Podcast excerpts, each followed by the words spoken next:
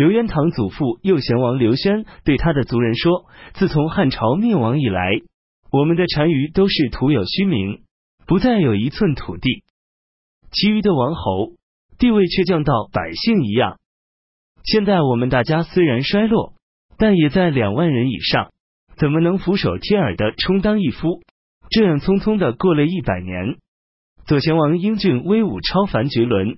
上天如果不想使匈奴兴盛，也就一定不会白白生出这个人。现在司马氏骨肉亲人互相残杀，四海动乱，如同鼎中沸腾的开水，光复呼韩邪的事业，这正是时候。于是互相谋划，推举刘渊为大单于，并派他的党羽呼延攸到邺城去告知他。刘渊告诉司马颖，请求回乡参与葬礼，司马颖不允许。刘渊让呼延攸先回去。通知刘轩等人，让他们召集五部匈奴以及各小民族，声称援助司马颖，实际打算背叛他。等到王逊、东营公司马腾起兵，刘渊对司马颖说：“现在幽并二州的镇将猖獗，率众十多万人，恐怕不是禁卫军和附近郡县的军队可能抵御的。我请求为殿下回去召集五部匈奴人马，复救国难。”司马颖说：“五部匈奴的人马真能够发动吗？即使能发动，他们鲜卑、乌桓也不是轻易能阻挡的。我想侍奉皇帝，还归洛阳，避开他们的锋芒，再慢慢向天下发布檄文，用正义制服邪恶的道理说服他们。您认为怎么样？”刘渊说：“殿下是武帝的儿子，又对王室建立了大功勋。”威严恩德远近闻名，四海之内，有谁不愿意为殿下拼死尽力呢？有什么难以发动的？王迅是小人，东瀛公是关系疏远的皇亲，怎能与殿下争比高低呢？殿下如果离开邺城宫殿，那就是向人示弱，洛阳也不能进去了。即使到了洛阳，殿下也不会再有威势权力了。希望殿下抚慰勉励部众。使他们安定镇静。我请求为殿下用两部匈奴摧毁东营宫，三部匈奴去杀王逊，高悬二个小人的头颅，指日可待。司马颖非常高兴，任命刘渊担任北单于参丞相、军事等职。刘渊到左国城，刘轩等人给他封上大单于的称号。二十天之间，有了五万人，建都离石县。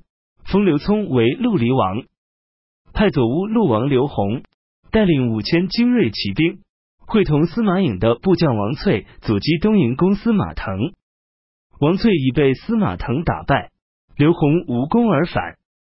王逊、东营公司马腾联合军队去攻打王斌，把王斌打得惨败。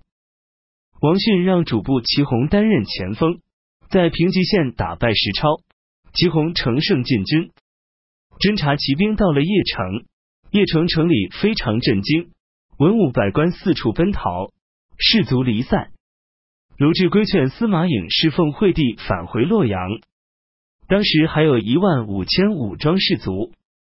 卢志连夜部署分派，到早晨将要出发，但程太妃留恋邺城，不愿离开。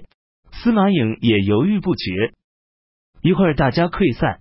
司马颖于是连忙带领军帐下的几十个骑兵，与卢志侍奉着惠帝登上独车，向南逃往洛阳。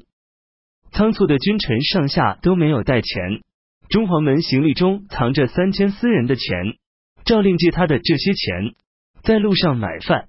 夜里，惠帝就用中黄门的布被，吃饭时使用瓦盆。到达温县，将要拜谒祖宗陵墓，惠帝把鞋走丢子。就把侍从的鞋要来穿上，到陵墓前流着泪下拜。过黄河时，张方派他儿子张皮带领三千骑兵，用自己的车乘侍奉迎接惠帝。行到邙山下，张方自己率领一万多骑兵迎接惠帝。张方将要叩拜谒见，惠帝下车止住了他。惠帝回到皇宫，四处奔散的官员有少数也回来。文武百官大致齐备。辛巳八月十六日，宣布大赦。王逊进入邺城，士卒们狂暴抢掠，邺城中死了很多人。派乌桓人杰珠追击皇太帝司马颖，追至朝歌，没有追上。王逊回到蓟城，因为鲜卑大多抢劫人家妇女，就下令胆敢有挟藏妇女的人斩。结果因此被沉入易水的妇女有八千人。东瀛公向拓跋伊求兵攻打刘渊，拓跋伊与弟拓跋伊卢联合在西河进攻刘渊，把刘渊打败。与司马腾在汾东结盟后回师。刘渊听说皇太帝司马颖离开邺城，感叹说：“不采纳我的话，反倒自行奔逃溃散，真是奴才。但我与他有言在先，不能不救他。”打算发兵攻打鲜卑。乌桓、刘轩等人劝谏说：“晋朝人像奴隶一样使用我们，现在他们骨肉亲人之间互相残杀。”是上天抛弃他们，而让我们光复乎韩邪的事业。鲜卑、乌桓是我们的同类，可以作为后援，怎么能攻打他们呢？刘渊说：“好，大丈夫应当做汉高祖、魏武帝，呼韩邪哪里值得效仿呢？”刘轩等人叩头行礼说：“我们是想不到啊！”荆州的军队擒获并杀掉张昌。他的同党都被诛灭三族。李雄认为范长生有名气威德，被蜀地百姓所看重，想自己作为臣下迎奉他为国君。范长生不同意，各位部将坚持请求李雄登上王位。冬季十月，李雄即位为成都王，宣布大赦，改年号为建兴，废除晋朝法律，自建法律七章。让他叔叔李湘担任太傅，兄李史担任太保，李黎任太尉，李云任司徒，李黄任司空，李国任太宰，严氏任尚书令，杨包任仆射。尊奉母亲罗氏为王太后，追尊父亲李特为成都景王。李雄因为李国、李黎有智慧谋略，任何事情都必定找他们咨询后才行动。然而李国。李黎也愈发谨慎。